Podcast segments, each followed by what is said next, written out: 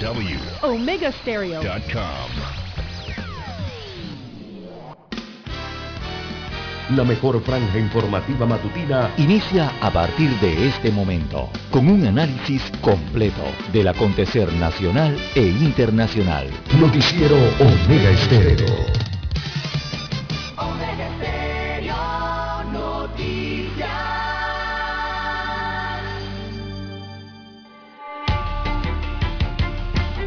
Continuación, los titulares, con los hechos que son noticias hoy.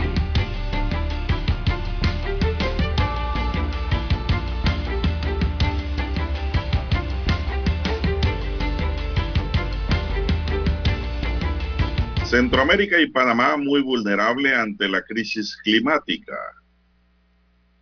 Hablando de crisis climática, presidente Cortizo regresa a Panamá tras participar en cumbre climática de Glasgow. COVID-19 en Panamá, ahora se reportan 128 casos nuevos y una defunción en las últimas 24 horas. Panamá reafirma su compromiso de reducir los riesgos de desastres. Vicepresidente Carrizo reitera que en diciembre podría terminar el estado de emergencia en Panamá. Cierran temporalmente áreas protegidas en Coclé ante el mal tiempo que hay en la región. Precio del litro de la gasolina subirá este viernes 5 de noviembre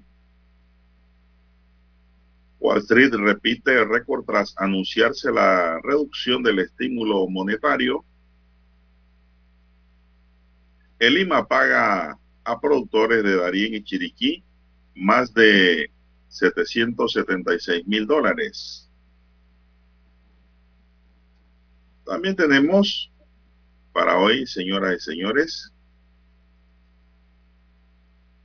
que se registra un femicidio 15 puñaladas le dieron a una mujer.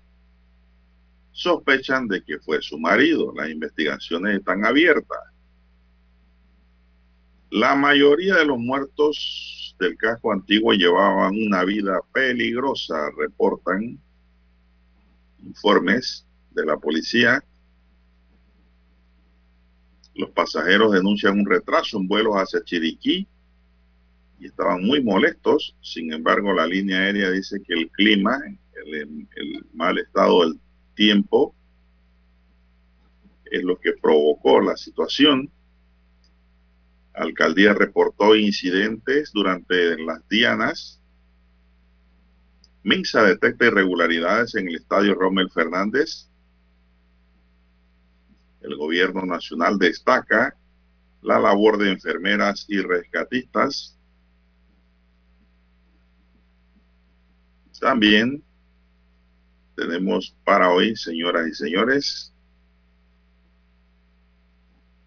Chiricana apareció tirada a orillas de la vía en Natá. Era la secretaria de los dos secuestrados y muertos encontrados en la provincia de Coclé. Ahora inician las investigaciones con más fortaleza al encontrarse por lo menos a alguien que pueda hablar del tema. Las investigaciones arrancarán por allí. Bien amigos y amigas, estos son solamente titulares. En breve regresaremos con los detalles de estas y otras noticias. Estos fueron nuestros titulares de hoy. En breve regresamos. 7.30 AM. Infoanálisis, con entrevistas y análisis con los personajes que son noticia. La mejor franja informativa matutina está en los 107.3 FM de Omega Estéreo, cadena nacional. Omega Stereo tiene una nueva app. Descárgala en Play Store y App Store totalmente gratis. Escucha Omega Stereo las 24 horas donde estés con nuestra nueva app.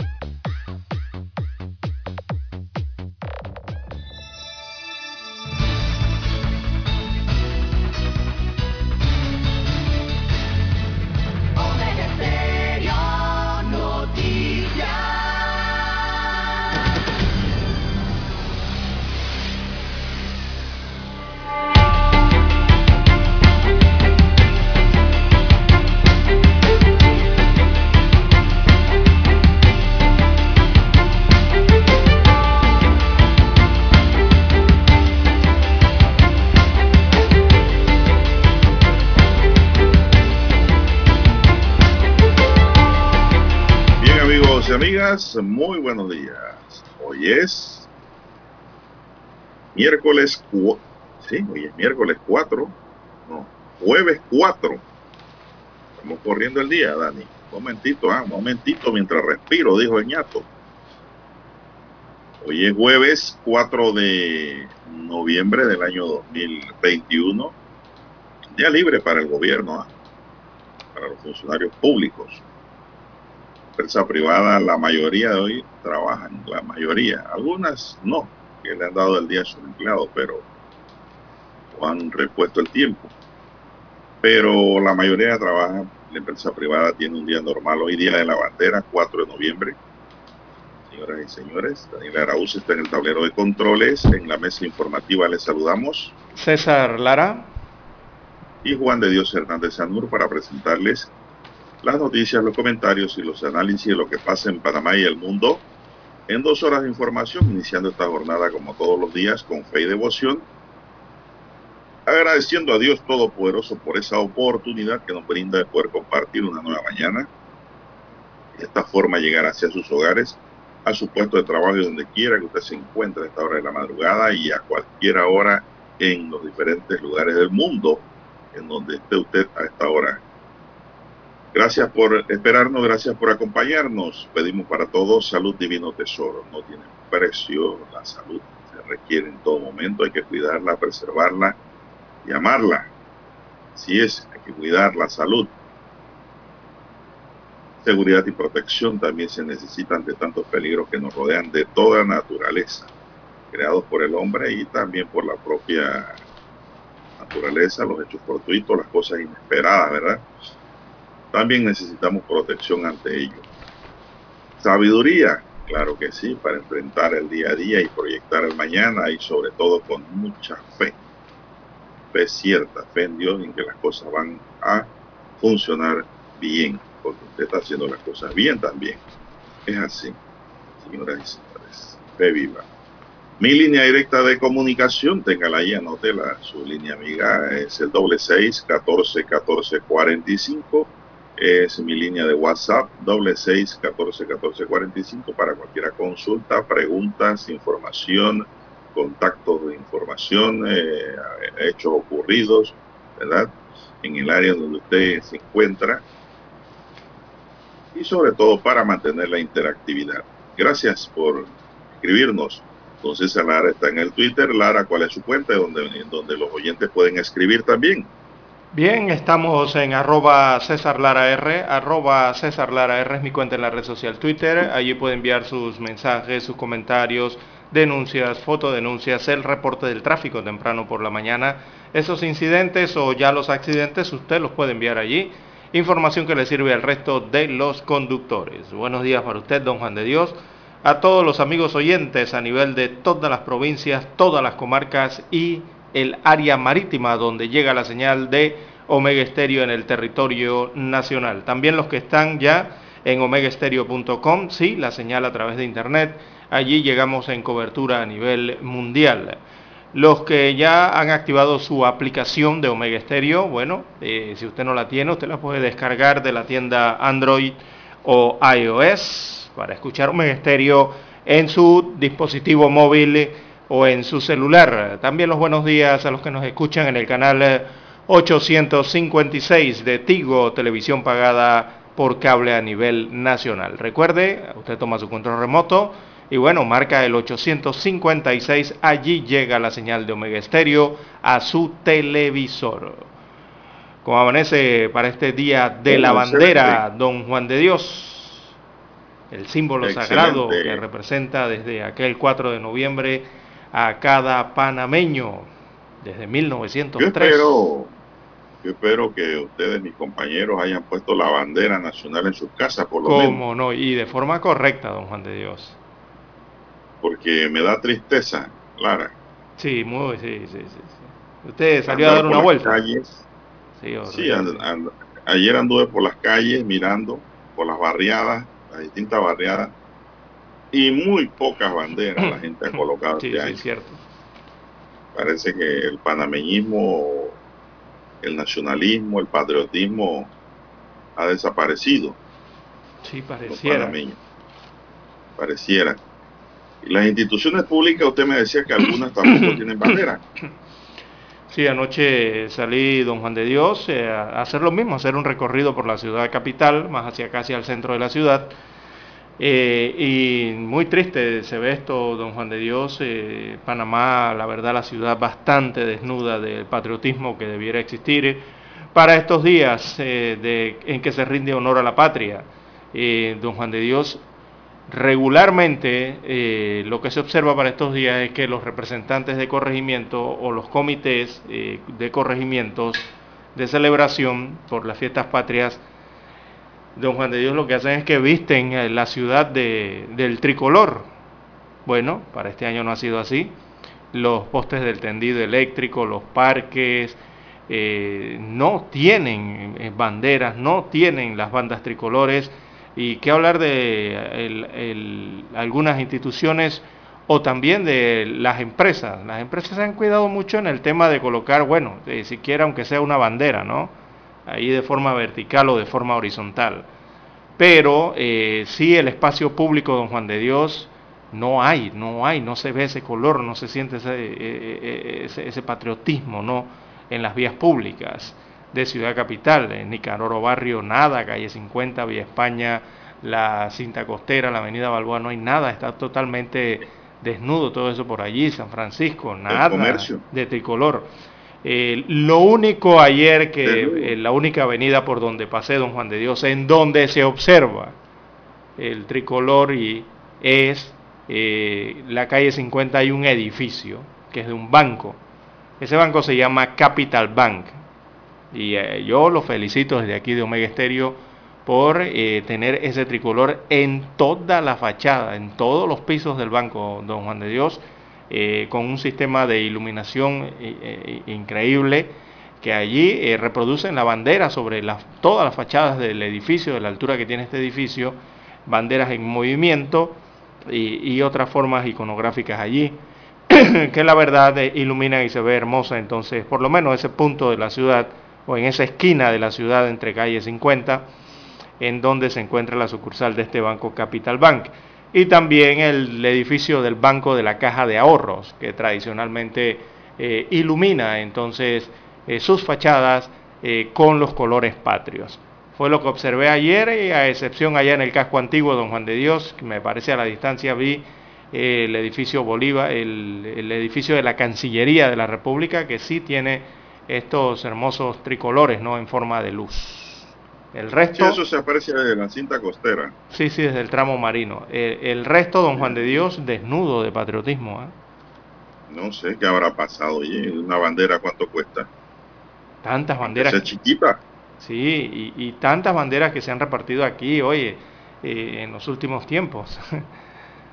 que hay en casa, banderas guardadas. en los semáforos están las banderas, los muchachos vendiendo banderas. También sí en los semáforos.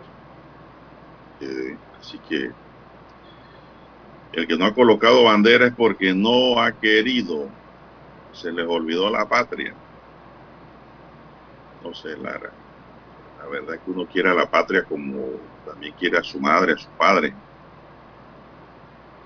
Eso es un amor. Eso no tiene otro nombre. Ese es un sentimiento, sentimiento. exactamente. Bueno, vamos a entrar en información. Todavía están a tiempo de poner banderas y poner los escudos y lo que usted quiera, alusivo a la patria, franjas alusivas. Estamos a tiempo, y apenas cuatro. Falta. Puede ser que se hayan acordado ahora que escucharon Omega Estéreo y hagan algo. Porque estamos en el mes de la patria. Así es, estamos cuatro días de la bandera. Vienen los subsiguientes gritos, las celebraciones o conmemoraciones en los diferentes distritos del país, sobre todo en el interior. Viene el día en Colón también, el 5 Viene el 10 allá en la Villa de los Santos y falta el 28 de noviembre, que es el día eh, de la independencia entonces de España. Bueno, vamos a hacer una pequeña pausa, Dani, y regresamos. Noticiero Omega Estéreo. La mejor franja informativa matutina está en los 107.3 FM de Omega Estéreo, 530 AM Noticiero Omega Estéreo presenta los hechos nacionales e internacionales más relevantes del día. 7.30 AM. Infoanálisis con entrevistas y análisis con los personajes que son noticia. De 8 y 30 a 9 y 30 de la mañana, sin rodeos, con Álvaro Alvarado. De lunes a viernes, por Omega Estéreo. Omega Stereo tiene una nueva app. Descárgala en Play Store y App Store totalmente gratis. Escucha Omega Stereo las 24 horas donde estés con nuestra aplicación totalmente nueva. En centrales telefónicas, la casa del teléfono es tu mejor opción. Te asesoramos y ofrecemos buena atención. Años de experiencia trabajando para ti.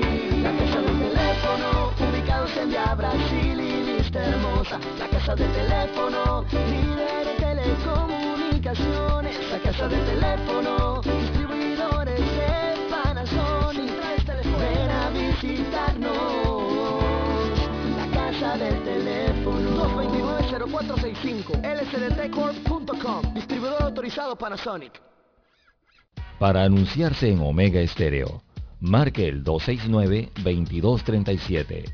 Con mucho gusto le brindaremos una atención profesional y personalizada. Su publicidad en Omega Estéreo. La escucharán de costa a costa y frontera a frontera. Contáctenos 269-2237. Gracias.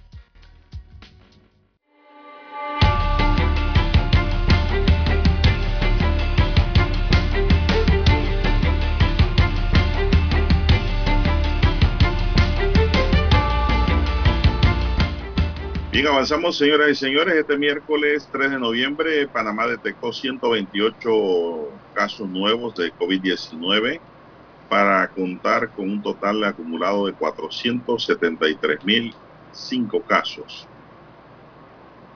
El Ministerio de Salud, a través de su informe epidemiológico, reportó una defunción en las últimas 24 horas y además actualizó una de fechas anteriores para un acumulado de 7.220 fallecidos con una letalidad de 1.5%, es decir, ayer se reportaron dos muertes más. En las últimas 24 horas se registraron 230 recuperados para totalizar con un acumulado de 463.773 personas. El reporte destaca que el país ha aplicado 5 millones 119, perdón, 5 millones, no. Destaca que el país aplicó 5.119 pruebas, ahora sí, para un porcentaje de positividad de 2.5%. Así es. No está mal ese resultado de 5.119 pruebas, solamente que te salgan positivo eh, 140. 128. Exacto, sí. Está, está bajo. Sí, Buen resultado. Buen control. El reporte destaca que el país aplicó el número que le dije, está en un 2.5% ahora la positividad. Los casos activos suman 1.913, esos son los activos, de los cuales 1.738 están en aislamiento domiciliario, así es, y 175 hospitalizados. Los casos que están en aislamiento se dividen en 1.666 en casa, en, debe ser en su habitación, en otro lugar de allí, que le den la sopa, la comida, todo allí, no salgan. 72 están en hoteles. Los hospitalizados son 145 en sala y 30 en la unidad de cuidados intensivos. Ese es el informe general que tengo, Lara, sobre la COVID-19. No sé si tienes algo nuevo allí que añadir. Bueno, sí, don Juan de este Dios, informe. la, la Organización Panamericana de la Salud, que es la oficina regional eh, de las Américas, de la OMS, la que cubre todo el continente americano respecto a salud. Bueno, en su informe reciente emite que Panamá tiene siete semanas con la epidemia bajo control. Siete semanas. Así que la Organización Panamericana eh, destacó, la OPS en este caso destacó que Panamá desde la semana, veamos la 37, y por siete semanas consecutivas se registra esa positividad del COVID-19.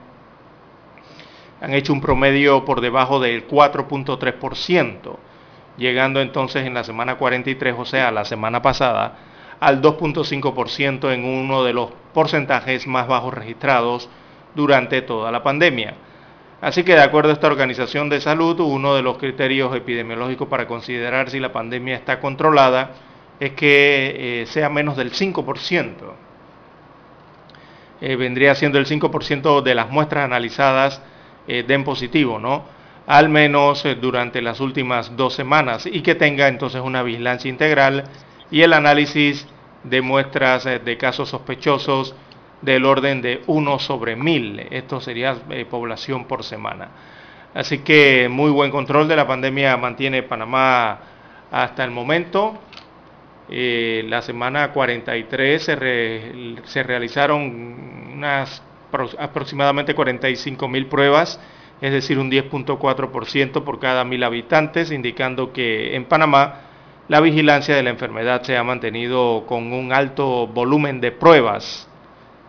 Eh, la mortalidad, veamos el cuadro, las gráficas indican que el grupo de 80 a más años evidencia entonces un marcado descenso de hasta 2.2 muertes por 100.000 habitantes en la semana 43.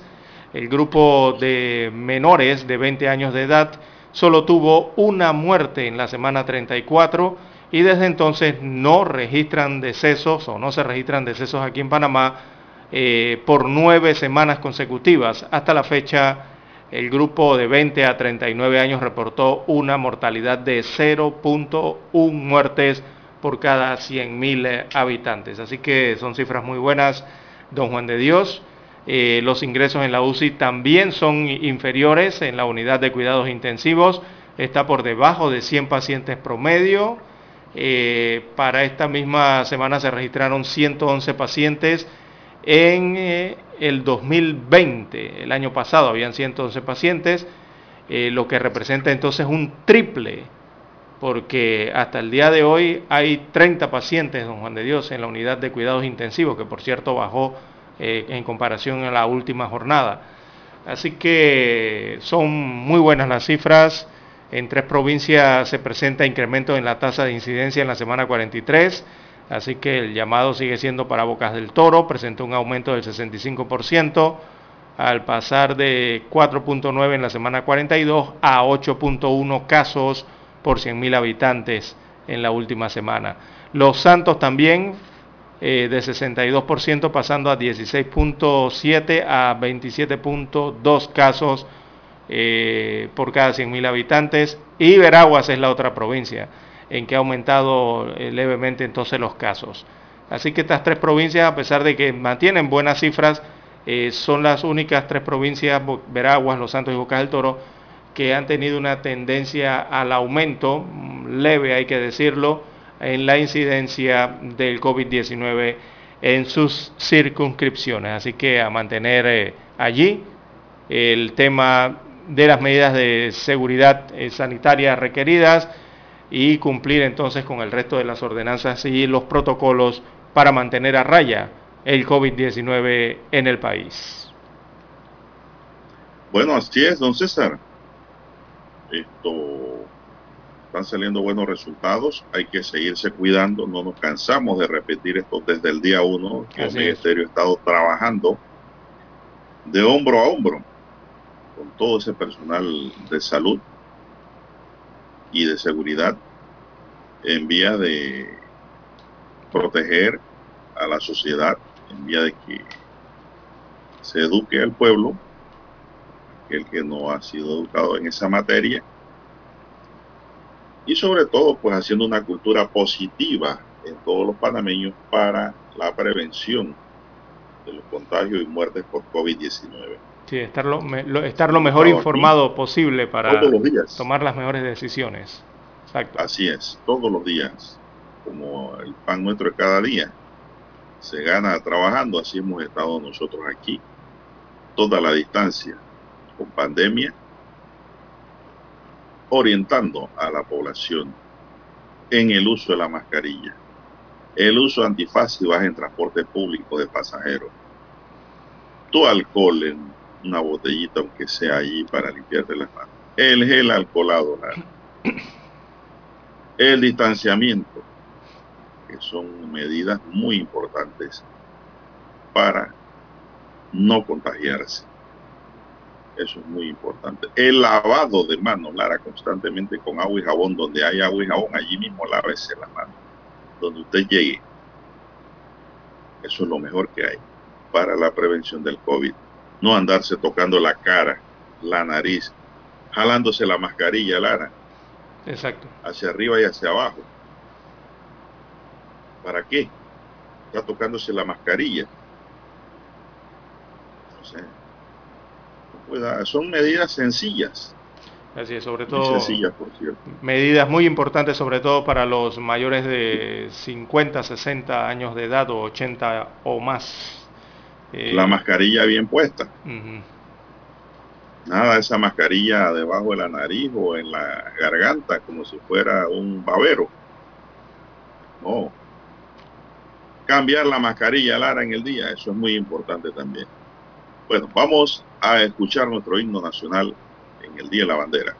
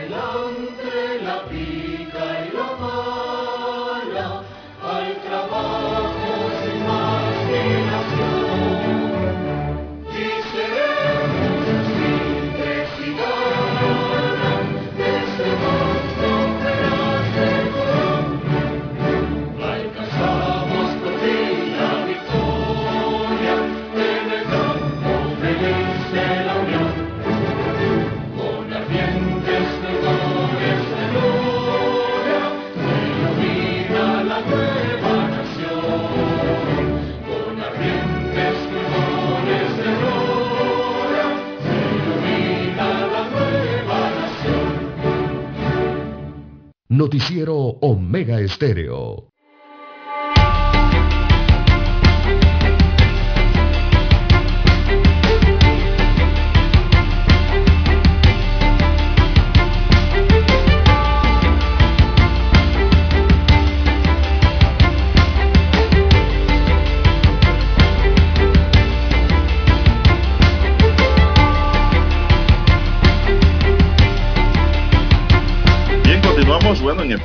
Dani, es como usted me dice, para nosotros es el Día de la Bandera, como lo hemos conocido siempre desde niños, pero el nombre correcto es el Día de los Símbolos Patrios.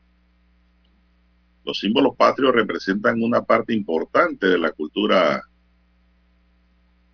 eh, y patrimonio de la historia de nuestro país. Si bien cada ciudadano debería tenerlo siempre presente, por eso que hemos dicho que dónde están las banderas. Si no ponen bandera, Lara, mucho, eh, Dani, mucho menos van a poner escudos en Panamá. Pues se le rinde homenaje el 4 de noviembre a los símbolos patrios por ser estos los elementos que marcan toda una serie de acontecimientos que dieron inicio a nuestra vida republicana desde 1903 hasta nuestros días. ¿Y cómo se logra? Bueno, se logra mediante la ley 34 de 1949. Desde allá viene el Día de los Símbolos Patrios. Panamá adoptó como símbolos de la nación, bueno, como ya todos sabemos y no está más de, más recordar, la bandera nacional, pues, dividida en cuatro cuarteles, de un bello tricolor, rojo, blanco, azul. Así es. El escudo nacional, surgido de la originalidad, creatividad y precisión de don Nicanor Villalaz, Así es. Cuyo diseño enmarca cada suceso de nuestra historia, desde la separación de Panamá de Colombia en 1903, así como la riqueza, el progreso, la naturaleza y la lucha que protagonizaron cientos de panameños en aquella época.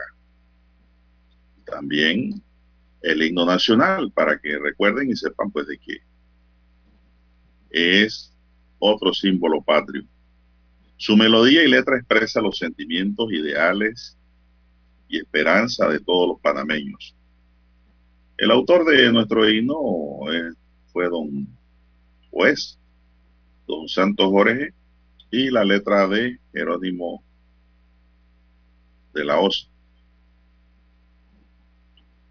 Así es, en cuanto a la bandera nacional, pues fue confeccionada fue cosida por María Osa de Amador. Así es. Y también pues fue un diseño de las ideas surgidas por don Manuel E. Amador. Esos son los autores de nuestros símbolos patrios. Así es. Pero nosotros le llamamos aquí en Panamá el Día de la Bandera. Pero el nombre debe ser el Día de los Símbolos Patrios, pero como todo el mundo pone banderas, como uno de los símbolos patrios, decimos el Día de la Bandera. Así es. Bueno, vamos inmediatamente a continuar con más noticias. Y es que la Embajada de los Estados Unidos condenó el día lunes el secuestro y homicidio violento en Panamá del empresario estadounidense Randall Lane Steamer Tilly el pasado fin de semana. Expresamos nuestras profundas condolencias a los familiares y pedimos respetar su privacidad en este momento difícil. La embajada exige que los homicidas sean capturados y llevados a la justicia.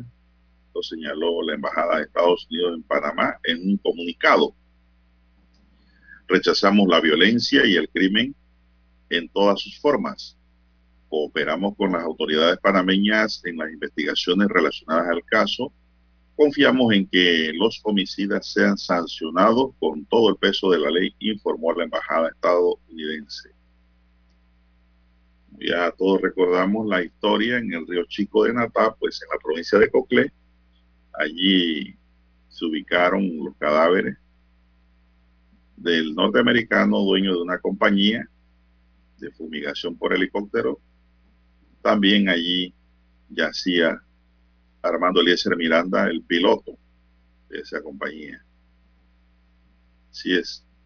Randall, norteamericano, era el dueño de la empresa FAPSA de fumigación y propietario de un helicóptero que realiza trabajos de fumigaciones y por quien supuestamente estaban solicitando más de 200 mil dólares luego que él, su piloto y la secretaria fueran secuestrados el domingo 24 de octubre, cuando salieron a realizar un trabajo de fumigación en la provincia de Veraguas.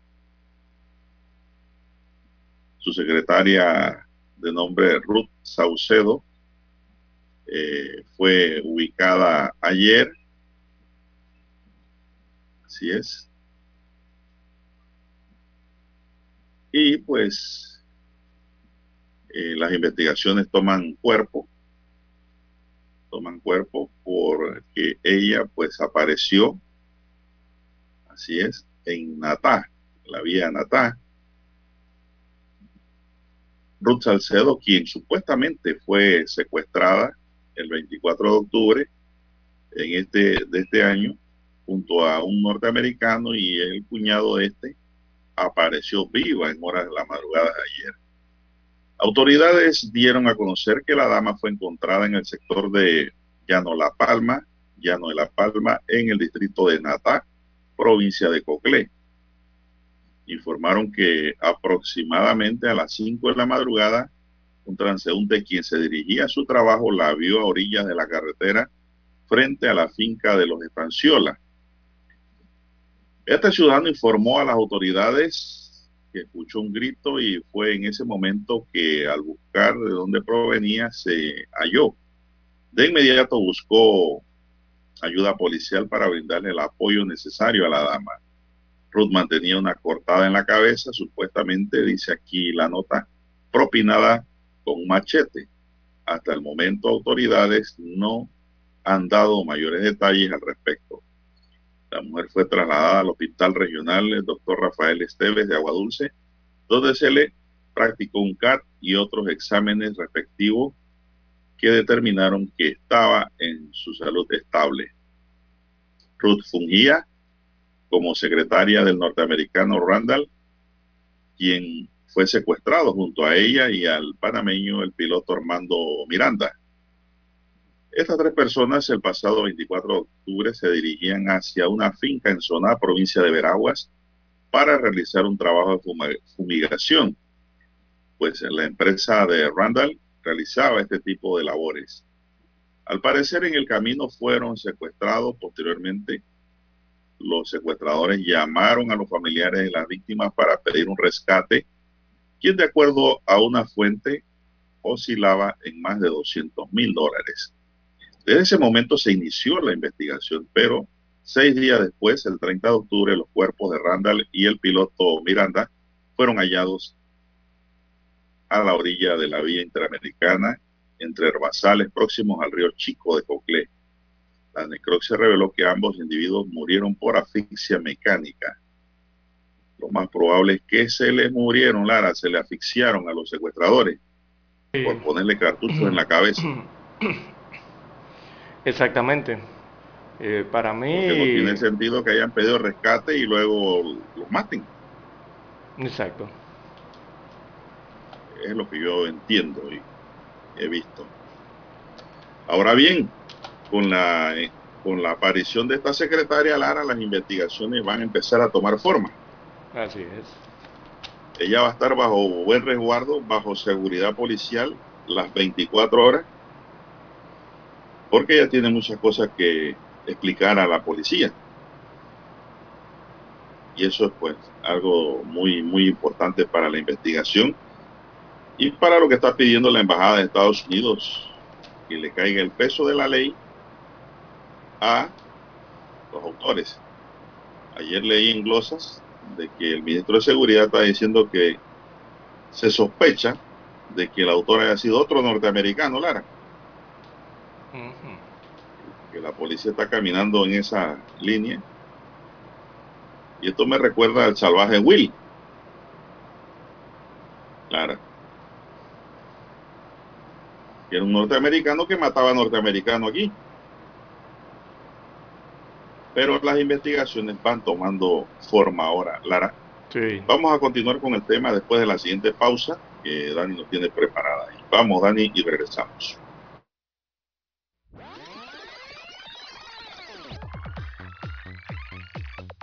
Omega Stereo tiene una nueva app. Descárgala en Play Store y App Store totalmente gratis. Escucha Omega Stereo las 24 horas donde estés con nuestra aplicación 100% renovada.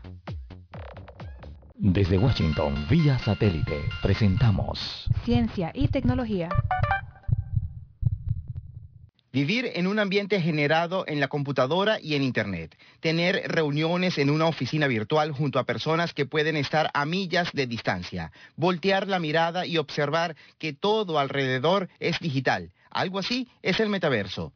Un entorno infinito de realidad virtual y realidad aumentada. Es básicamente usar una especie de dispositivo que te tenga o te haga hacer una experiencia un poco más cercana, como si fuera real. Es como la integración ¿verdad? de la Internet uh, con uh, el mundo real. El creador y dueño de Facebook, Mark Zuckerberg, anunció que la red social seguirá existiendo y llamándose Facebook, pero la corporación se llamará ahora Meta, abriendo el camino hacia esa nueva etapa de la experiencia digital de lo que será el futuro, no tan cercano para Rod Soto, experto en seguridad digital cuando tú entres al metaverso ni te des cuenta que, no, que está fuera de la realidad, que, que, está fuera del universo real. Estamos lejos de eso, pero esto es, es, el comienzo y es una manera, esto va a revolucionar la manera como compramos, la manera como interactuamos.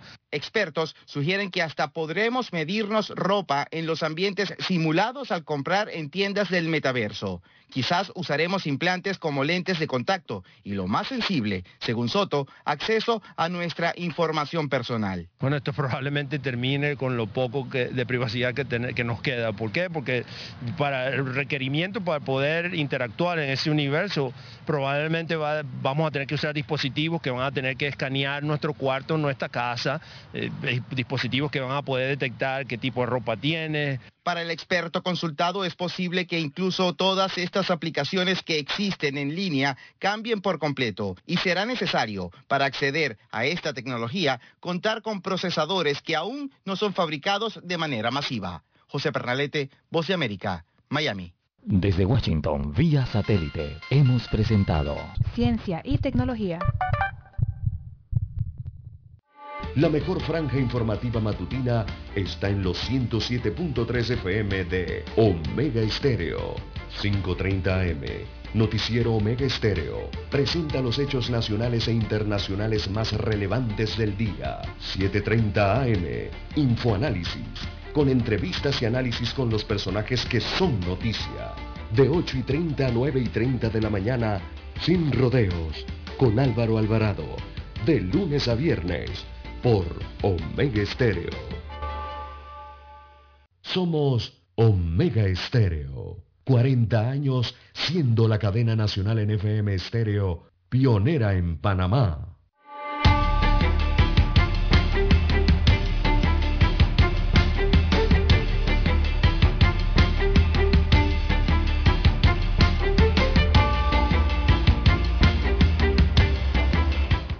Bien, señoras y señores, bueno, aquí, don César, en este caso que se torna interesante para los investigadores, ahora con la aparición de la secretaria, eh, que está viva, está estable, esto toma otro color y otra dirección, muy interesante para lo que es la criminología, ¿no? Eh, aquí ya se van configurando varios delitos, Lara encuentra aquí el, el, delito de secuestro, que está configurado con la petición de rescate, y el delito de homicidio. El, de, el delito de homicidio tiene pena mínima de 20 años. Y el delito de secuestro tiene pena de 15 a 20 años, la mínima es 15. De sumar los dos mínimos son 35 amén de que si aparece una tercera persona por allí, se configura otro delito que se califican individualmente, ¿no? El otro delito sería la asociación ilícita. Y vaya sumando. Cuando usted suma todos esos años, no deben de pasar de 50, ¿verdad? Según la propia ley. Pena máxima en Panamá, 50 años. Así lo, lo estatuye, así lo establece el Código Penal de la República de Panamá. Bueno, y, muchos se preguntarán, ¿qué es secuestro? Bueno, el secuestro es un delito, Lara, que está dentro de los llamados delitos contra la libertad individual o desaparición forzada. Y el delito de secuestro, pues se lo voy a leer a los oyentes. Eh, según el artículo 150 del Código Penal, dice que quien secuestre a una persona para obtener de ella o de otra como precio de liberación, dinero, bienes, mire que el secuestro va ampliándose, no solamente es dinero, información, documentos con efectos jurídicos, por acción u omisión o algún otro provecho a favor suyo o de un tercero, aunque no logre el fin perseguido, será sancionado con prisión de 15 a 20 años. En este caso no se logró el fin perseguido, don César, que era conseguir los más, los más de 200 mil dólares que habían pedido de rescate los delincuentes. Pero ya está tipificado y configurado allí el hecho delictual. Igual sanción se impondrá a quienes en reparto de funciones o tareas participen de la comisión del delito, brindando aportes dirigidos a garantizar su consumación. Esos son los cómplices. Ese primario, secundario. Aunque esta no se haya producido por la intervención de las autoridades competentes y a quienes tengan conocimiento de la comisión del delito y omitan informar a las autoridades. Así es. Si usted tiene conocimiento de un secuestro, su deber es también, Lara, informar a las autoridades. Hay una serie de agravantes, pero que son ocho para este tipo de delitos, pero aquí no, no califican esas ocho agravantes que hay. Ya son personalidades especiales, los secuestrados, diplomáticos, por decir un ejemplo. Aquí la cosa cambia, ¿no? y la pena sube. Pero la pena general es de 15 a 20 años de prisión para quien secuestre. Hay veces que se produce la privación de la libertad, don César, pero no necesariamente hay un secuestro. Y la gente tiende a confundir en la mayoría lo que es privación de libertad con el secuestro. Eh, la, la privación de la libertad es la privación ilegal de otro y tiene una pena que es así es mínima, de uno a tres años de prisión o su equivalente a 10 multas o arrestos de fines de semana. Si la privación de la libertad ordenada o ejecutada por un servidor público con abuso de sus funciones, la sanción será de dos a cuatro años de prisión.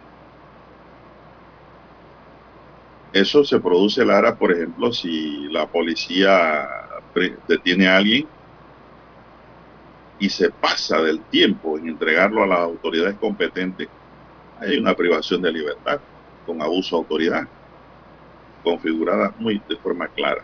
Pero desde el momento en que pretenden un fin, cambia la figura de secuestro. Así es, entonces y esto es lo que se está investigando ahora. El secuestro y homicidio de el empresario norteamericano y su piloto. Ahora con la aparición de la secretaria Ruth, de nombre Ruth, que elaboraba con ellos. Ruth Saucedo. Ruth Saucedo, es el nombre de la secretaria de la empresa de fumigación de propiedades norteamericano fallecido y también el piloto de las aeronaves. Y bueno, eh, don Juan de Dios, eh, eh, se desconoce si esta fémina escapó de sus presuntos secuestradores o si fue liberada. Hasta el momento las autoridades no han esclarecido ese, ese punto, ¿no? No, eso va a ser una información que no va a salir a la luz pública fácilmente es una información que tienen que manejar cerradamente los investigadores. Sí, y evidentemente están esperando la, recuperación de la persona, ¿no? De, recordemos que fue llevado a un hospital y, están esperando la recuperación para recabar los datos, para ver qué fue lo que pasó. Pero de lo que sí estamos seguros, Lara, es que ella tiene información valiosa. Ah, claro, cómo no. Para la investigación. Sí, porque allí se habla de, recordemos, en los dos cuerpos encontrados en Natá, también en la provincia de Coclé. Recordemos que Natá es el distrito vecino de Agua Dulce, en donde ha sido encontrada esta secretaria en el área del llano. Eh, el llano de La Palma no es un área muy alejada del centro urbano del distrito de Agua Dulce.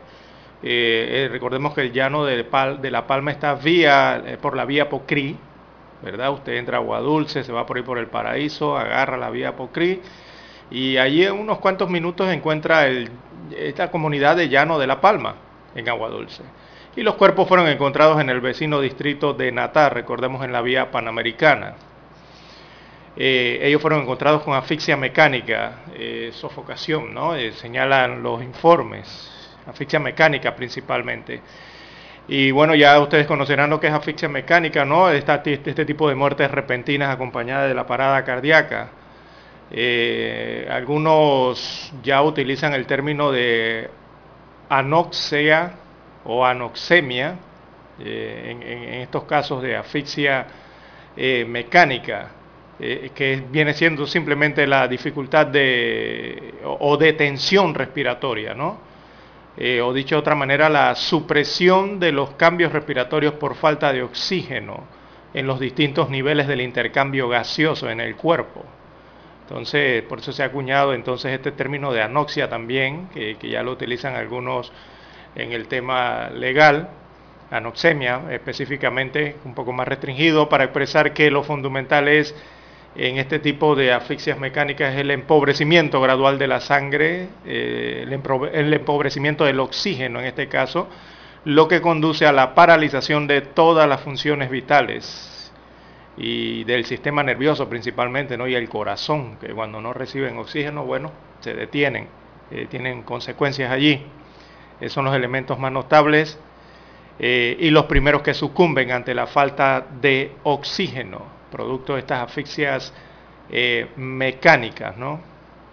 que como su nombre lo indica, repito, son aquellas donde por un impedimento mecánico el aire no puede penetrar a, las vías respiratorias y produce entonces esa anoxia que se conoce en el mundo legal como asfixia mecánica y posteriormente eh, deviene la muerte, ¿no? Si se mantienen, por supuesto, esas condiciones que originan esa asfixia mecánica.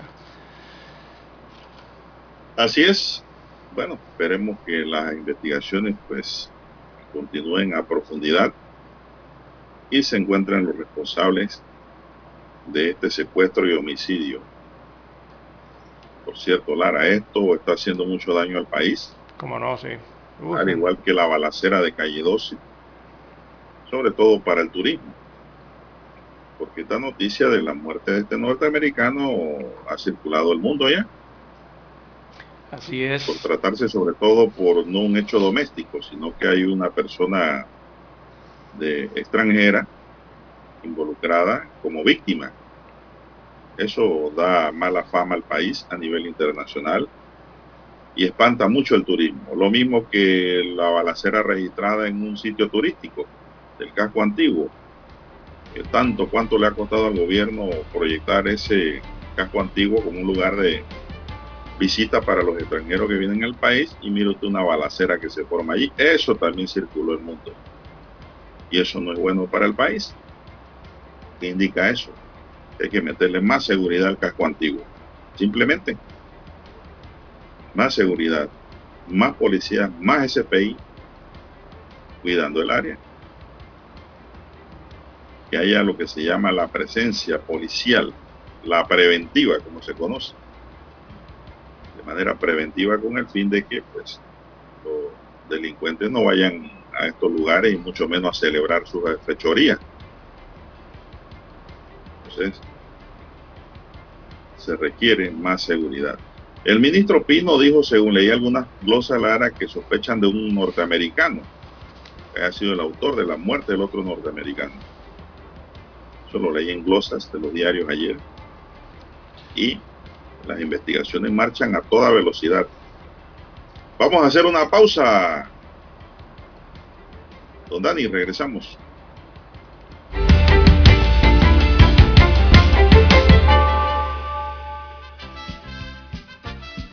Infoanálisis de lunes a viernes, de 7 y 30 a 8 y 30 de la mañana por los 107.3 FM de Omega Estéreo. Con Guillermo Antonio Adames, Rubén Darío Murgas y Milton Enríquez. Infoanálisis, el programa para gente inteligente como usted.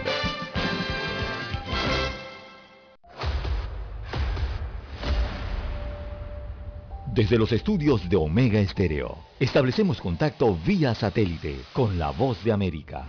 Desde Washington, presentamos el reportaje internacional.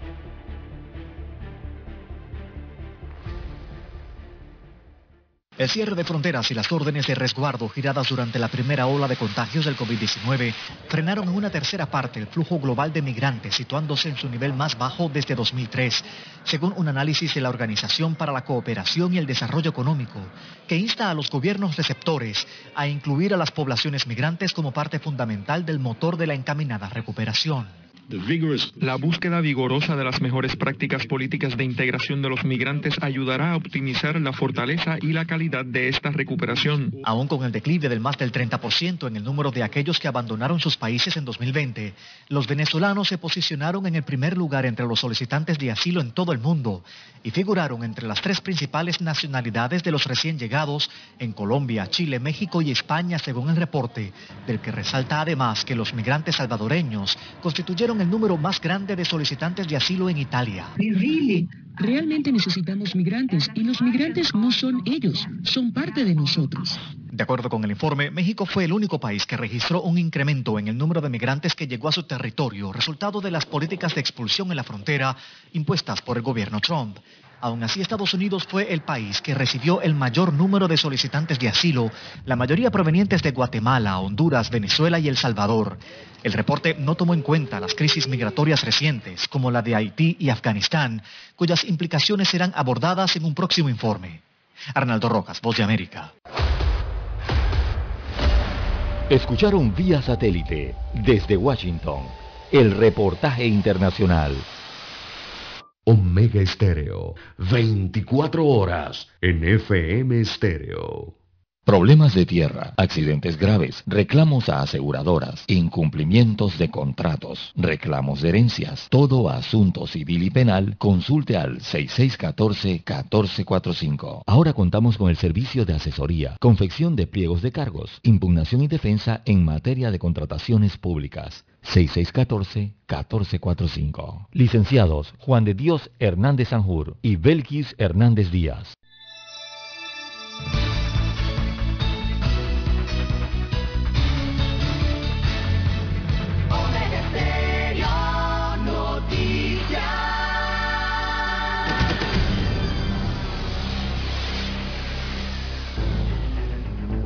Las noticias impresas en tinta sobre papel. Con ustedes. Escuchando el periódico. Los titulares de las primeras planas de los diarios estándares de circulación en Panamá.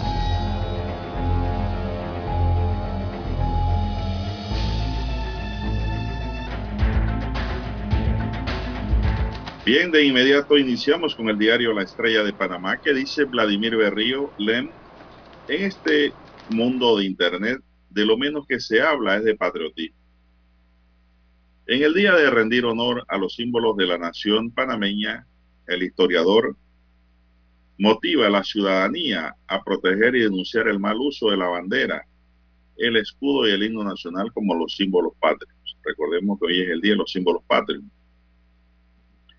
El cambio climático afecta a la flor del Espíritu Santo, emblema nacional. Desde 1980 la flor es un distintivo en Panamá y se encuentra en peligro de extinción. Rosa Murillo dice, la excéntrica y poderosa copresidenta de Nicaragua, se trata de Rosario Murillo, vicepresidenta de Nicaragua y esposa del líder sandinista Daniel Ortega. Presidente Cortizo regresa a Panamá tras participar en cumbre climática de Glasgow el mandatario llegó al país la tarde de ayer miércoles. Se espera que participe en los actos protocolares para hoy 4 y el 5 de noviembre también en Colón. Centroamérica y Panamá muy vulnerables ante la crisis climática. COVID-19 en Panamá, se reportan 128 casos nuevos y una defunción en las últimas 24 horas. No dice aquí que le sumaron un rezagado, un reporte de dos fallecidos. ¿eh? Panamá reafirma su compromiso de reducir los riesgos de desastres, dice la decana. Vicepresidente Carrizo reitera que en diciembre podría terminar el estado de emergencia. Cierran temporalmente áreas protegidas en Coclé ante mal tiempo.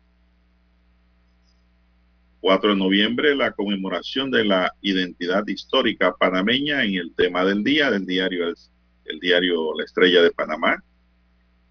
En economía, el precio del litro de gasolina subirá este viernes 5 de noviembre. Así que va para arriba la gasolina. Wall Street repite récord tras anunciarse la reducción del estímulo monetario. Y Mapaga, productores de Darien y Chiriquí, más de 776 mil dólares. El BID impulsa el primer bono azul ligado a los océanos en Latinoamérica. En los deportes, dice la estrella, selección juvenil de lucha de Panamá viaja a base de entrenamientos en Colombia. La revancha de Liverpool, un Ajax imponente y el despiste del PSG. El Liverpool se tomó una dulce revancha ante el Atlético de Madrid. También tenemos para hoy, la Comisión Interamericana de Derechos Humanos ve imposible desplegar medidas para tener comicios libres en Nicaragua. La Unión Europea anuncia que las negociaciones nucleares en Viena se retomarán el próximo 29 de noviembre. También para hoy nos informa el diario La Estrella de Panamá que tiene interesantes artículos. Publicando historia, el maestro Alberto Galimani y su obra, José Dominador Bazán Olmos, 25 años de su muerte, bicentenario del natalicio del médico del pueblo Mateo Iturralde. Así es. Si quiere un poco de historia y conocer a estos distinguidos personajes, puede leer La Estrella de Panamá hoy y de esta manera concluimos la lectura de los principales titulares que tiene la decana para la fecha de hoy. Pasamos de inmediato a los titulares del diario La Prensa. Así es, don Juan de Dios. El diario La Prensa titula para hoy, persiste opacidad en partida discrecional. Este es el tema de los fondos públicos. Eh, los reportes del uso de la partida discrecional por parte de la Presidencia de la República dan cuenta de gastos mensuales fijos de 40 mil dólares que ni se desglosan ni se detallan eh, los beneficiarios finales, destaca hoy el diario La Prensa. Según los reportes, estos desembolsos que ya suman 880 mil eh, balboas son gastos operativos e imprevistos y ayuda social durante las giras y visitas comunitarias, destaca el reporte. Así que la presidencia ha reportado gastos fijos de 40 mil dólares sin precisar los destinatarios finales. En otros títulos del diario La Prensa para hoy, adenda de 3.4 millones de dólares para Odebrecht y FCC. A través de una adenda por eh, este monto, 3.4 millones eh, de dólares al contrato de Odebrecht y FCC, el metro asumirá los gastos que provocó la pandemia en la construcción de la conexión de la línea 2 con el Aeropuerto Internacional de Tocumen.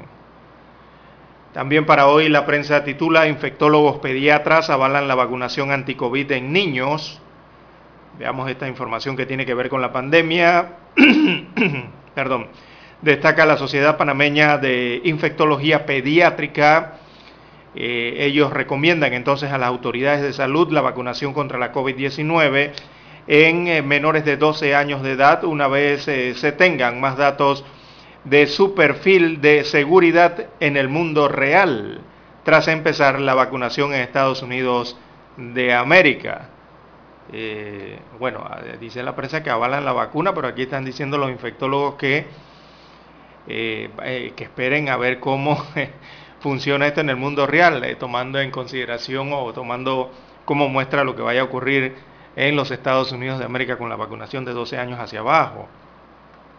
Bueno, en tierras altas eh, todavía aguardan por solución de vivienda, es otro de los títulos. Esto tras el paso de ETA, recordaremos ese, ese desastre natural. Eh, esto viene un año después de que pasó este huracán, así que unas 100 familias de Paso Ancho, Bambito y Cerro Punta en tierras altas, provincia de Chiriquí, aún esperan por una vivienda tras quedar damnificadas en el año 2020 por los coletazos de los huracanes ETA y también recibió el coletazo del IOTA. Eso por su paso por Centroamérica el año pasado. Así que el distrito de Tierras Altas aún está, eh, digamos, tratando de reponerse de los estragos de ETA e IOTA a su paso por la región. Eh, eh, esa vez murieron allí 11 personas y resultaron perjudicadas por inundaciones y deslizamientos de tierra más de 500. En otros títulos del diario La Prensa para hoy tenemos en economía Oscar Arellano, eh, ascendido a CEO de Digicel Panamá. Además, Merckx obtuvo ganancias récord en trimestre. También en la sección Vivir Más, eh, Panamá brilla en primer concurso de violín. En los titulares deportivos, Haidong Gumundo, eh, panameño, demostró su clase en México, en la plana de los deportes. Bien, amigos oyentes, estos son los principales titulares que tienen portada, nueve en total, el diario La Prensa para este jueves 4 de noviembre del año 2021. Con ellos culminamos, bueno, no dejemos de lado la fotografía principal, vamos a, detallarla aquí, eh, vamos a desplegarla. Eh, separación de Panamá de Colombia, destaca este otro titular, eh, Mes de la Patria, muestra entonces una fotografía captada en el corregimiento de Juan Díaz, específicamente en el estadio Rommel Fernández.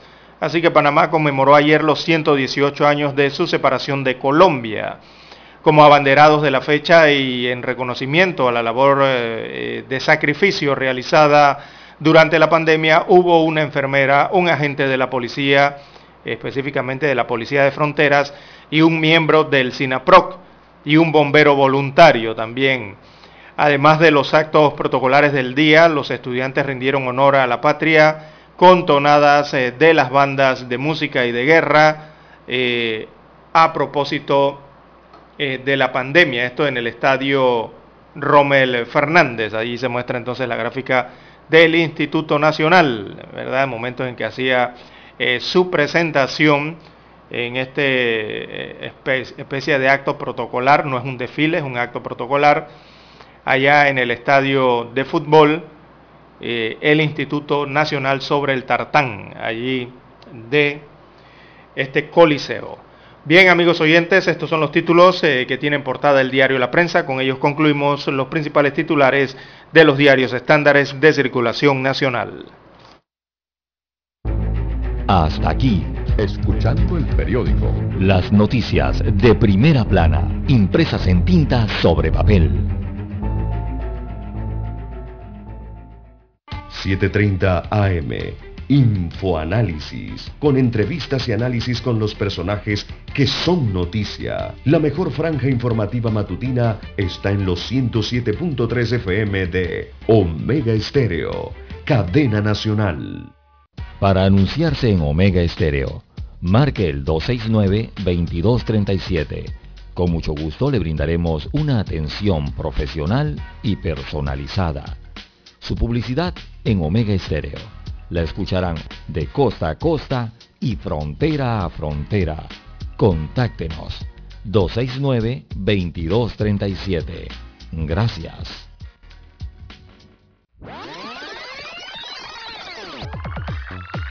Omega Stereo tiene una nueva app. Descárgala en Play Store y App Store totalmente gratis. Escucha Omega Stereo las 24 horas donde estés con nuestra nueva app. Omega Estéreo, 40 años de innovación. Desde los estudios de Omega Estéreo, establecemos contacto vía satélite con la voz de América. Desde Washington, presentamos el reportaje internacional.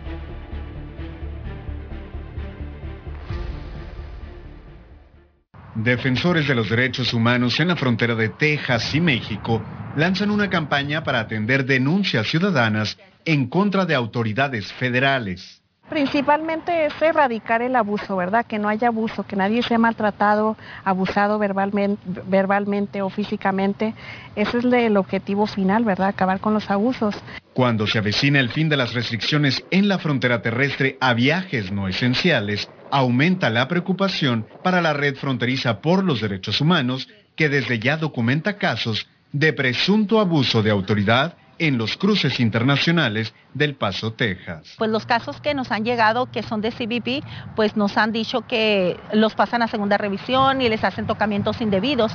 Pero lo más importante de todo esto, ¿verdad? Que la gente puede venir y confiar en nosotros porque todo, todo lo que nos van a, a decir o toda la información es confidencial. Los activistas exigen una mayor capacitación y transparencia en el trabajo de los agentes federales que están en contacto con la comunidad binacional.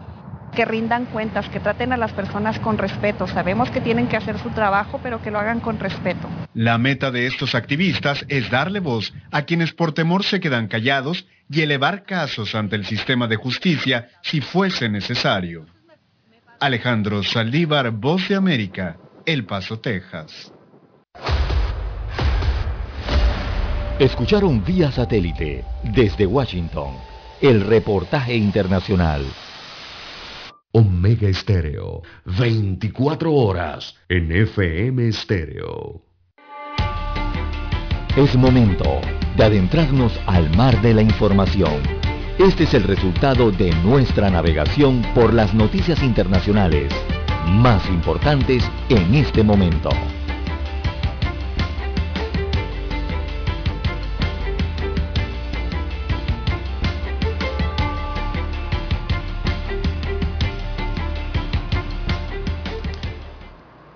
Señoras y señores, entramos en el plano internacional, navegación. La Comisión Interamericana de Derechos Humanos consideró ayer imposible que se puedan adoptar medidas que aseguren la realización de unas elecciones libres, justas, transparentes y pluralistas en Nicaragua este domingo, en las que el presidente Daniel Ortega busca su reelección a como de lugar durante una sesión virtual del Consejo Permanente de la OEA, la presidenta de la Comisión Interamericana de Derechos Humanos, Antonia Urrejola, presentó el informe Concentración del Poder y del Debilitamiento del Estado de Derecho en Nicaragua, dado a conocer por este organismo el pasado jueves. En el encuentro no participó Nicaragua, cuyo representante tachó de evidentemente sesgado el documento en un mensaje virtual que dio al comienzo de las deliberaciones. A cuatro días de las elecciones en Nicaragua es imposible el despliegue de medidas que aseguren la realización de unas elecciones libres, justas, transparentes y pluralistas en el país, advirtió Urrejola. La funcionaria aseguró las elecciones tendrán lugar en un contexto caracterizado por la concentración del poder por parte del Ejecutivo que ha facilitado que Nicaragua se transforme en un estado policial de facto. Denunció que el gobierno tiene instalado un régimen de supresión de todas las libertades mediante el control y vigilancia de la ciudadanía y la represión y lamentó que en el país no existe un sistema de pesos y contrapesos puesto que todas las instituciones responden a las decisiones del Ejecutivo. Bueno, allá hay elecciones, Lara, pero dicen los conocedores en la materia que la oposición está presa. Sí, exacto. Eh... Hay candidatos, pero no son verdaderos opositores. no, no.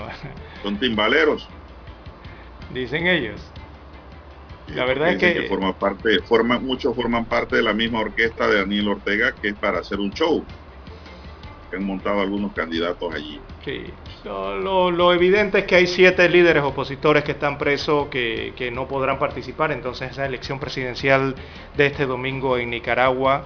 Eh, recordemos que en los últimos meses la policía detuvo a una serie de dirigentes que aspiraban a competir con el actual mandatario Ortega. Sin embargo, eh, todos ellos fueron inhabilitados. Y la principal, eh, la principal que tenía, digo, la, aspirante presidencial que tenía mayor probabilidad de derrotar al actual eh, sandinista Daniel Ortega era Cristina Chamorro en esas votaciones de este domingo, ¿no?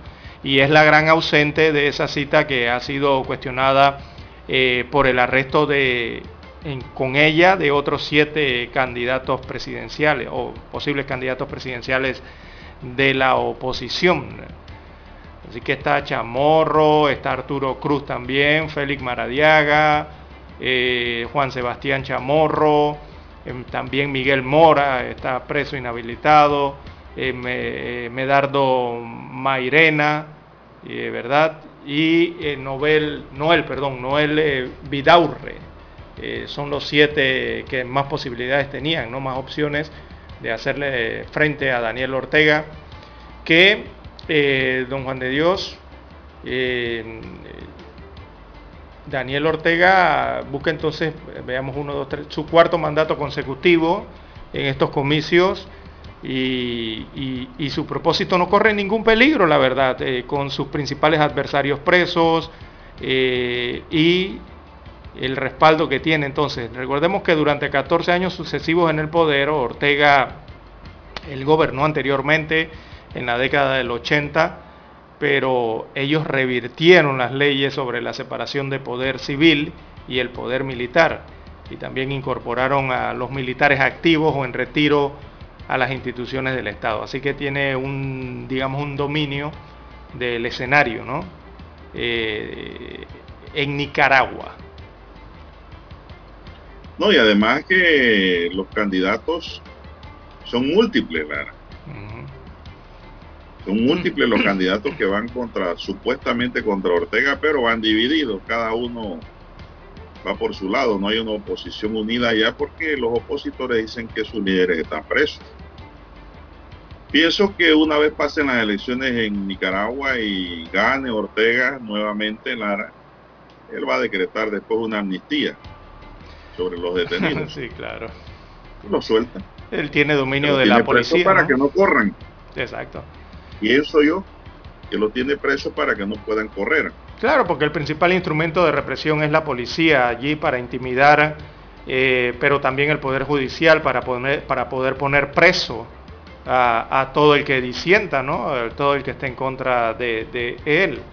Eh, y está utilizando evidentemente el aparato militar que se ha plegado políticamente a Ortega, todo ese aparato militar y, esa alianza también económica, la, cual es crucial en todo esto. ¿no? ¿Le suelta una amnistía o los indulta, Lara? Ah, no, sí, eso vendrá después. Pero ya no corrieron. Claro, ya no corrieron. así en el poder. Evidentemente es, lo que ocurre allá. Eh, sí, así es. Eh, con el poder, es que es el poder militar, don Juan de Dios, que con el poder militar eh, él puede hacer prácticamente todo en Nicaragua. Hay que recordar que los militares en Nicaragua... No, no, no. Bueno, para el caso de él sí, porque él tiene ese respaldo, pero yo pienso que el problema de Nicaragua es que no hay libertades. No, claro que no. Exactamente. Ese es el principal problema que tiene el país centroamericano. No hay libertades. Porque el poder militar debe ser un poder, Lara, para la seguridad pública, para garantizar la seguridad, no para meterse en política ni para estar involucrado en actos políticos. Eh, el poder policial y militar para mí debe caminar así, de mano con lo que dice la constitución y la ley. Y las autoridades que son las llamadas a aplicar la norma, las autoridades civiles. Entonces, nada de eso existe en Nicaragua. No, que va. Ahora mismo si eh, estuviéramos transmitiendo en Nicaragua ahora mismo desde un hotel o desde un local allá, Lara, ya estuviéramos. no hubieran allá, no hace rato. Ya, estuviéramos presos usted y yo. Ah, uh, como no. Allá no se puede hablar así. No, no, no, no, no. Allá eh, recordemos que los militares, la policía, incluso tienen, son hasta brazos financieros, porque recordemos que eh, por una parte, los militares eh, en Nicaragua son dueños de supermercados, dueños de tiendas, dueños de hospitales, dueños de ferretería, dueños de múltiples comercios en Nicaragua, pero los militares. Y también le sirve a, Ortega eso de brazo financiero porque incluso hay un instituto el IPCM, eso es el Instituto de Previsión Social Militar. Imagínese usted que ese instituto cotiza en la Bolsa de Valores de Nueva York. Imagínese usted y cómo logran entonces el financiamiento allá, ¿no? Eh, ese instituto que sirve de brazo financiero incluso tiene hasta invertido en bonos en Estados Unidos de América al menos el 35% de sus fondos, eh, que calculan, se estiman en más de 100 millones de dólares. Así que, bueno, el ejército y la policía seguirán siendo señalados entonces por estos temas de represión, eh, de las protestas, eh, meter presos entonces a estos candidatos y por la falta de libertad en Nicaragua. Bueno, pasando la página a otro tema noticioso, el Banco Interamericano de Desarrollo anunció ayer, en el marco de la cumbre del clima COP26, la emisión del primer bono azul ligado a la salud del océano y la limpieza del agua en Latinoamérica y el Caribe. Los fondos ligados a este bono construirán y contribuirán a respaldar el sexto objetivo de desarrollo sostenible de la ONU, que urge a garantizar la disponibilidad de agua, su gestión susceptible e impulsar el saneamiento. A través del BID Invest, el brazo inversor del BID que dirige sus actividades hacia el sector privado, se emitirán bonos con un valor total de 50 millones de dólares australianos con una tasa fija a 10 años. Para combatir la emergencia climática y avanzar hacia los objetivos de desarrollo de la ONU, no solo los gobiernos tienen un rol que jugar. Creo que el sector privado más que nunca tiene también un papel importante, afirmó S. Jane Scriven, gerente general del BIT-ESPEN. Latinoamérica y el Caribe constituyen uno de los continentes con mayor cantidad de población asentada cerca de los límites de mares y océanos por lo que deben preparar especialmente para las consecuencias del cambio climático a su gente, alertó escribe. Cerca del 25% de los habitantes de Latinoamérica vive en la costa, mientras que el Caribe incluye multitud de islas y pequeños estados vulnerables que los afecta de forma devastadora desde el calentamiento global. Así que hay un bono azul para proteger océanos. Son las 6:56 minutos, señoras y señores. Están en sintonía de Omega Estéreo, cadena nacional, con su noticiero, el primero con las últimas. Un noticiero diferente para gente pensante, gente inteligente. Así es, hay que trabajar en el clima, don Juan de Dios, en tratar de cuidarlo. Estos son nuevos compromisos entonces que van saliendo eh, y a los que se ligan los países, eh, pero eh, se requiere más, don Juan de Dios. Eh, para mí estas medidas eh, son paliativas allí, van en la vía, pero todavía son insuficientes. Se requieren mayores para poder frenar esa emisión de, de, estos gases conocidos como gases de efecto invernadero, que podrían, ya lo han dicho los expertos, lo ha dicho la ONU, lo han dicho todos los científicos, que todos estos gases podrían causar este mismo siglo, una subida de la temperatura de al menos hasta el 2.7 grados centígrados. 2,7 grados, 7, eh, grados centígrados, hasta allá podría llegar la temperatura y eso está por encima del objetivo de lo que se estaba discutiendo en esa cumbre en Glasgow, Escocia, allá en el Reino Unido.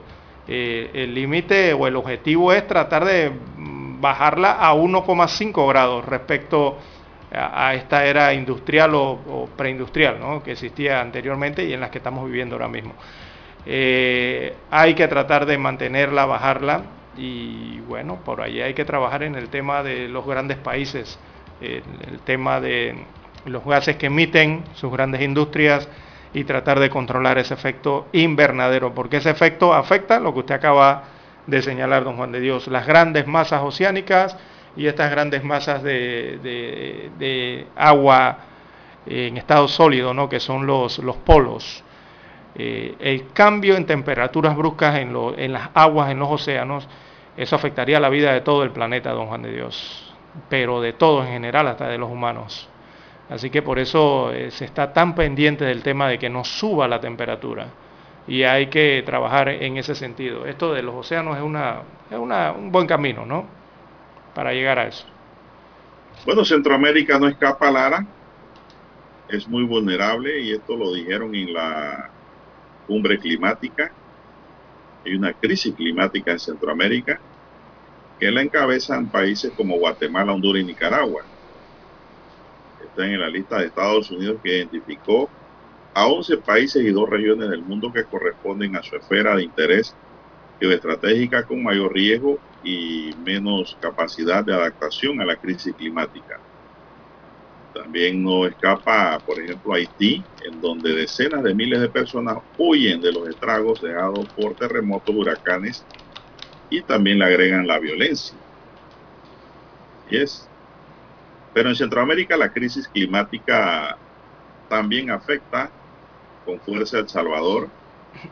Tiene diversos niveles de impacto en Panamá y Costa Rica, países estos reconocidos por ser negativos, el primero, y su ambiciosa política de descarbonización, el segundo.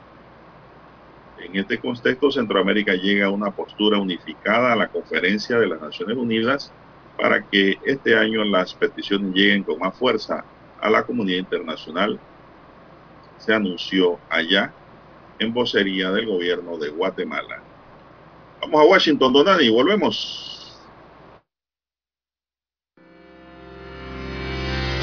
Esta es la hora. 7 AM 7 horas. Omega Estéreo, 40 años con usted en todo momento. El satélite indica que es momento de nuestra conexión. Desde Washington vía satélite y para Omega Estéreo Panamá, buenos días América. Buenos días América, vía satélite desde Washington.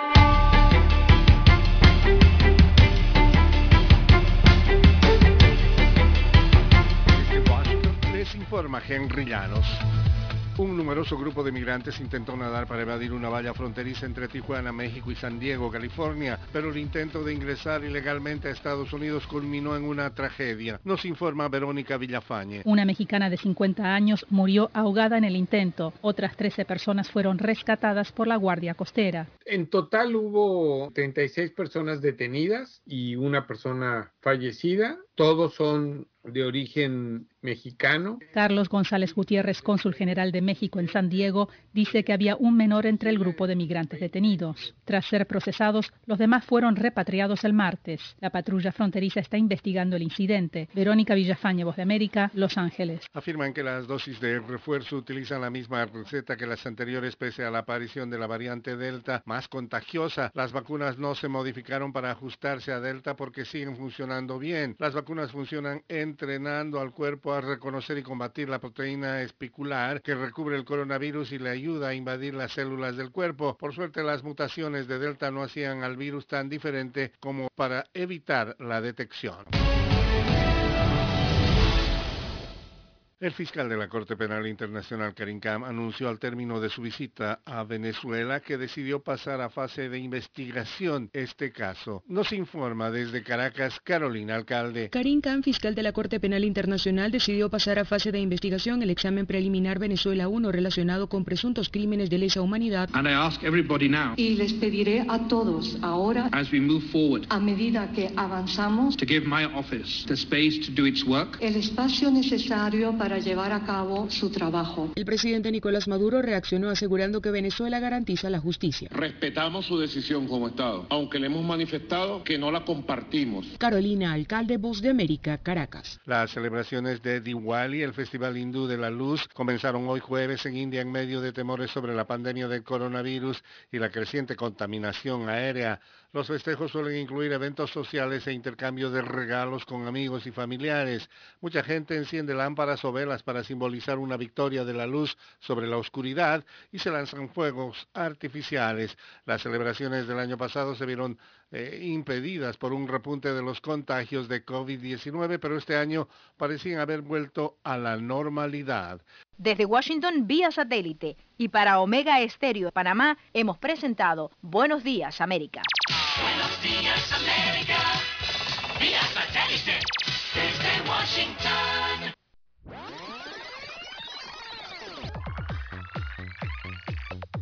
Omega Stereo tiene una nueva app. Descárgala en Play Store y App Store totalmente gratis. Escucha Omega Stereo las 24 horas donde estés con nuestra aplicación 100% renovada. Somos Omega Estéreo. 40 años siendo la cadena nacional en FM Estéreo, pionera en Panamá.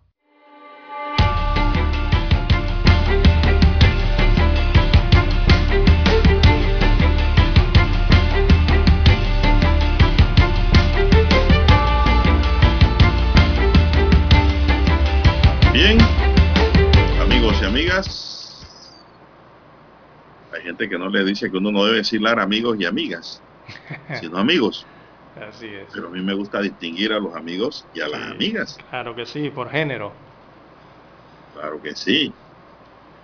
No es lo mismo un amigo que una amiga. Como dice por ahí el compadre. Oiga, eh, Lara, hay una noticia que no es muy buena Panamá Oeste. para los conductores. Ah, bueno, adelante.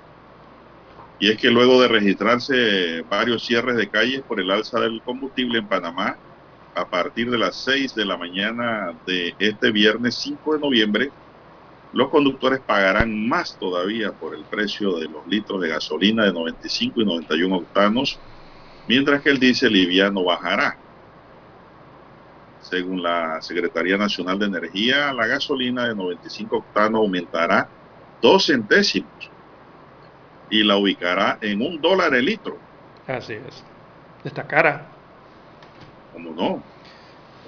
El litro de 91 octanos subirá dos centésimos para ubicarse a 97 centavos por litro. A diferencia de las gasolinas, el diésel liviano registrará una disminución de 0.1 y costará 87 centavos por litro. Sí, pero... El nuevo precio Adelante. máximo de venta de hidrocarburos en Panamá regirá hasta el 19 de noviembre a las 5 y 59 minutos de la mañana. O sea, eh, a partir de este viernes suben los precios del combustible en Panamá. Eh, y aunque ahí señalen en esa nota que disminuye el diésel, realmente sube. Lo que, pasa, lo que pasa es que aquí es cuando uno se lo, se lo señalan en litros, don Juan de Dios, uno se queda... No, no ha aumentado nada. Uno piensa que no ha aumentado nada, pero sí ha aumentado. Cuando usted multiplica esos litros a lo que usted estaba acostumbrado anteriormente al galón, recuerde que el litro es 3.7 3.78, creo que es el litro, si mal no me equivoco, o 3.79 por ahí anda. Es un galón, ¿no? Cuando usted lo ve así por galón, entonces usted se dará cuenta que la gasolina de 95 octanos mañana subirá 7 centavos eh, Aproximadamente. aproximadamente. Y ya había, y, ya dos. por galón me refiero, yo hablo en galón, yo no le estoy hablando en litros, ¿ah? porque en litros de- la gente tiende a pensar que nunca le aumentó o que aumentó mínimamente, pero no. Esa fue una fórmula creada en el gobierno de Martinelli para que la población no sintiera el el golpe golpe hace- del, exacto. Del combustible Entonces, y su alza. cuando Lo usted mismo lo pasó con el pan, que te lo venden en kilo. exactamente, exactamente, don Juan de Dios. Entonces, si yo lo veo no- por litro. Yo lo veo por lo veo por litro y lo veo así. Digo, por galón y lo veo así, cuando lo transformo a galón. La de 95 octanos mañana sube 7 centésimos por galón. La de 91 octanos sube 6 centavos o centésimos por galón. Y el diésel también sube, porque subirá 2 centavos por galón. Multiplíquelo. No, Ah, bueno, ¿Cuánto dice Ah. ahí? ¿Cuánto dice el litro allá? El diésel va a disminuir un centavo. Va a costar 87 por litro. ¿Y usted sabe por qué, lo, por qué va a disminuir un centavo? Déjame sacar ¿Quiere que le diga? ¿Quiénes fueron los que cerraron las vías últimamente? Hubo un tranque por ahí por Nuevo Chorrillo, por todos lados. Los transportistas del sector Los público y transportistas de buceros. carga. Y de carga también. Los buceros, Ah, sí. los buceros que usan diésel. Déjeme ver eso. Con este aumento los buceros no van a cerrar ni a hacer protestas, porque a ellos se les disminuye un centavo, que se lo cobran a usted y a mí en la gasolina. Esto es estratégico, Lara. ¿Qué le parece?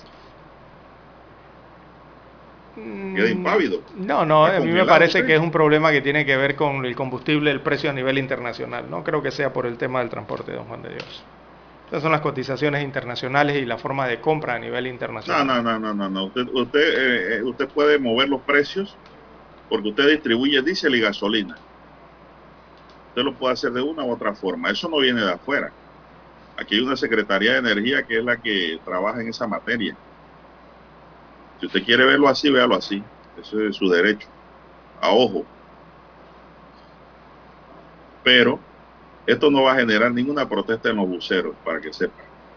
De hecho, Espérese, déjeme buscar el ¿por precio. qué le baja un centavo?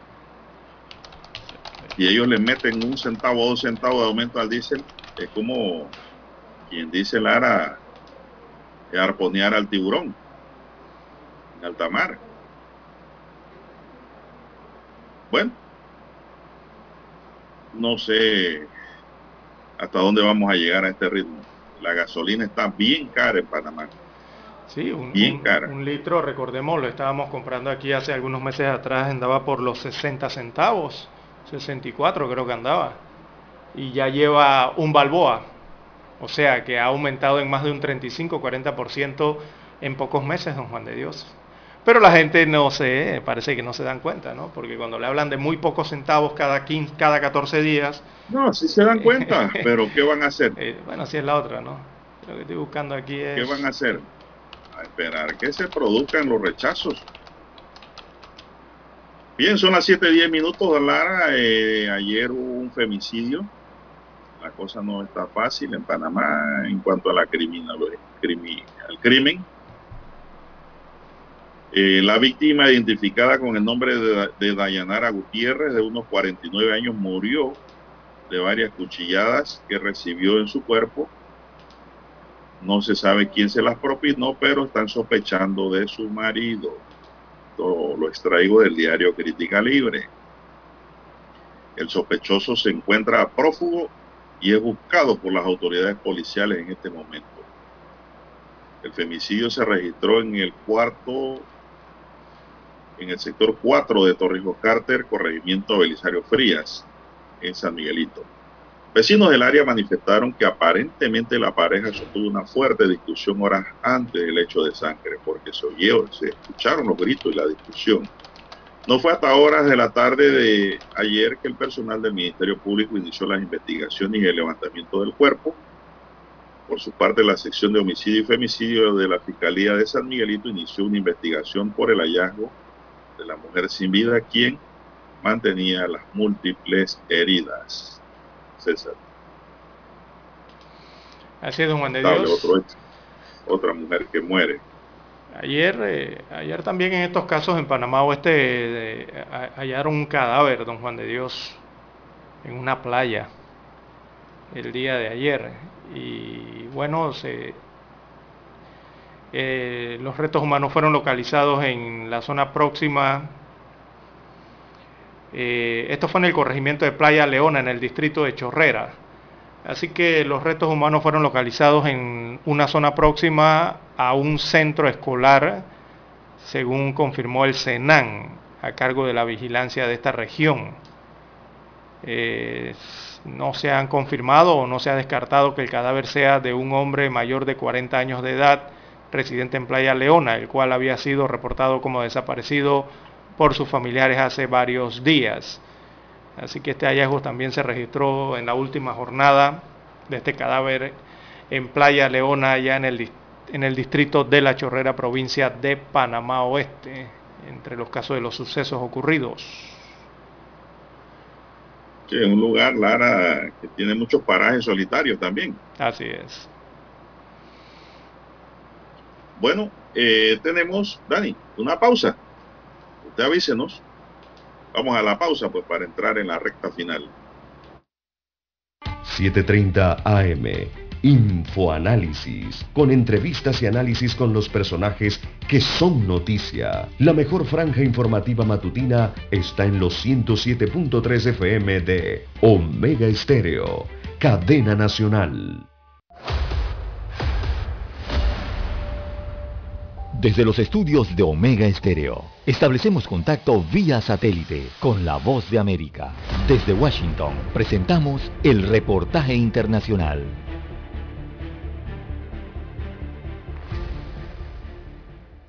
El expresidente argentino Mauricio Macri negó ante un juez federal haber ordenado el espionaje ilegal de los familiares de los marinos fallecidos en el hundimiento de un submarino y acusó al magistrado de actuar bajo el dictado del actual gobierno. Macri, quien gobernó entre 2015 y 2019, estuvo menos de una hora delante del juez Martín Valla en su juzgado de la ciudad de Dolores, a unos 200 kilómetros de Buenos Aires, y se negó a responder preguntas. En su lugar, presentó un escrito en el que considera al magistrado un incompetente en todos los sentidos, que desnudó su dependencia del poder político y los intereses oscuros detrás de esta causa, dijo la prensa Pablo Lanuse, abogado del mandatario. Luego de salir del juzgado, Macri se retiró en una camioneta mientras saludaba a varios de los exfuncionarios y dirigentes opositores afines que lo acompañaron a Dolores para manifestarle su apoyo. Esta es la primera indagatoria a Macri referente del ala más dura de la oposición al gobierno del presidente Alberto Fernández luego de haber dejado la presidencia. El exgobernante ha sido acusado de seis hechos de presunto espionaje ilegal a familiares de los 44 tripulantes del submarino San Juan, que se hundió hace casi cuatro años en el Atlántico Sur. En el marco de la causa, el juez ha procesado sin prisión preventiva a Gustavo Arribas y a Silvia Magdalani, ex titular de la Agencia Federal de Inteligencia y la segunda a cargo de esa institución respectivamente durante el gobierno del dirigente opositor. Los actos de inteligencia están probados en el expediente y el juez busca determinar si fueron ilegales y si el exmandatario fue responsable de los mismos. Sin embargo, Macri sostiene que el juez Vaya actúa bajo motivaciones políticas en el marco de la campaña electoral para las legislativas del 14 de noviembre, en las que la coalición peronista que encabeza Fernández intentará revertir la derrota sufrida en las primarias abiertas de septiembre, en las que fueron elegidos los candidatos a diputados y senadores frente al espacio político que tiene entre sus referentes al exgobernante. En ese sentido, el abogado defensor Lanuse expresó que el juez Vaya ya tiene decidido el procesamiento de Macri antes de los comicios. Leonardo Bonet, Voz de América, Washington. Escucharon vía satélite desde Washington el reportaje internacional. Para anunciarse en Omega Estéreo, marque el 269-2237. Con mucho gusto le brindaremos una atención profesional y personalizada. Su publicidad en Omega Estéreo. La escucharán de costa a costa y frontera a frontera. Contáctenos 269-2237. Gracias. Problemas de tierra, accidentes graves, reclamos a aseguradoras, incumplimientos de contratos, reclamos de herencias, todo asunto civil y penal, consulte al 6614-1445. Ahora contamos con el servicio de asesoría, confección de pliegos de cargos, impugnación y defensa en materia de contrataciones públicas. 6614-1445. Licenciados Juan de Dios Hernández Sanjur y Belkis Hernández Díaz. Omega Stereo tiene una nueva app. Descárgala en Play Store y App Store totalmente gratis. Escucha Omega Stereo las 24 horas donde estés con nuestra aplicación totalmente nueva. Omega Estéreo, 40 años innovando.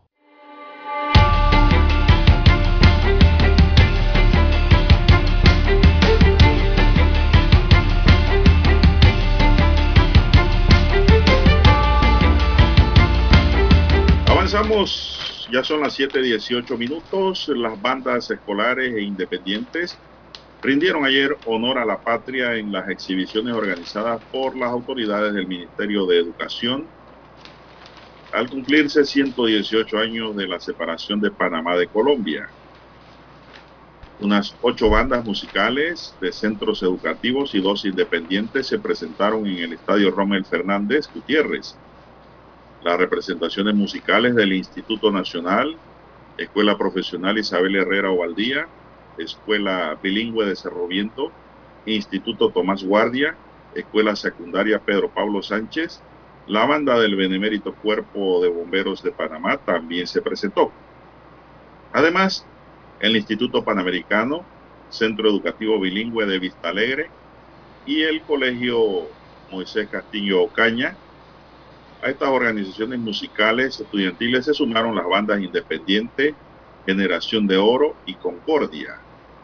En las gradas del Coloso de Juan Díaz estuvo el público que ingresó de forma gratuita desde las 9 y 30 de la mañana, solo con tener sus dos dosis de la vacuna contra la COVID-19 y los menores que fueron acompañados de sus padres.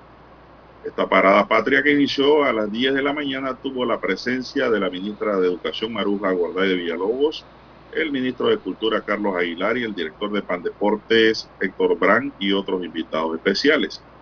Para hoy, Día de los Símbolos Patrios, se contempla la presentación de las bandas del Francisco Peckman, Instituto Rubiano, Colegio Pureza María, eh, la Preparatory School, el Alfredo Cantón, Escuela Bilingüe Cerro Viento, El Hogar, San Miguel Arcángel y la fabulosa banda independiente y el servicio del Senan. El servicio aeronaval también se va a presentar hoy, don César. Eso es lo que hay en honor a la patria. Esto para el día de hoy, día de, hoy, día de la bandera. Eh, no, eh, se reportaron no incidentes, incidentes eh, durante las dianas de Juan Dios del 3 de noviembre, amanecer del 3 de noviembre, ni la continuación de las, de las actividades que se realizan bueno, para este 3 y 4 de noviembre. Sí, dice que hubo unos incidentes leves en las dianas. Pero no mayores, ¿no? y la vicealcaldesa Judy Meana hizo un balance de las actividades explicó que aunque hubo una mayor prudencia, a diferencia de otros años, la mayoría, la madrugada del 3 de noviembre, se dieron algunos incidentes relacionados con los permisos de espectáculo, Lara. Pero no de violencia, ¿no? no. Sino de espectáculos, los permisos. Se reportaron algunos incidentes que fueron manejados por la Policía Nacional, más que nada relacionados con permisos para esos espectáculos. Tuvieron que suspender algunos dijo que cuando se pide el permiso de la alcaldía está también ligado a la información de la policía para poner la seguridad en los lugares donde se van a dar los eventos. De acuerdo con la vicealcaldesa, el objetivo es tratar de mantener un orden y la seguridad pertinente, que es lo que reclaman los ciudadanos. Hoy el tema de la seguridad es lo que la gente más nos está pidiendo, manifestó. Meana dijo que la población pide a las autoridades mayor seguridad para asistir con tranquilidad a los eventos. Eso es lo que hay, Lara. Mucha pero, gente, pero entonces, algunos, pues no mucho tampoco, sin permisos adecuados. Eh, eso, entonces, ¿cómo, cómo, cómo realizan las actividades? ¿Las, ¿Las, realizan porque las realizan los promotores, los comerciantes o, o, Algo así. o no entienden lo que el permiso involucra? Porque los permisos evidentemente los tiene que dar la alcaldía. Yo no creo que es que la alcaldía o la fuerza pública en, en, las respectivas localidades no se dé cuenta que se están realizando esas actividades. Claro que se percatan, pero ¿cómo tienen esos permisos entonces por parte de las alcaldías?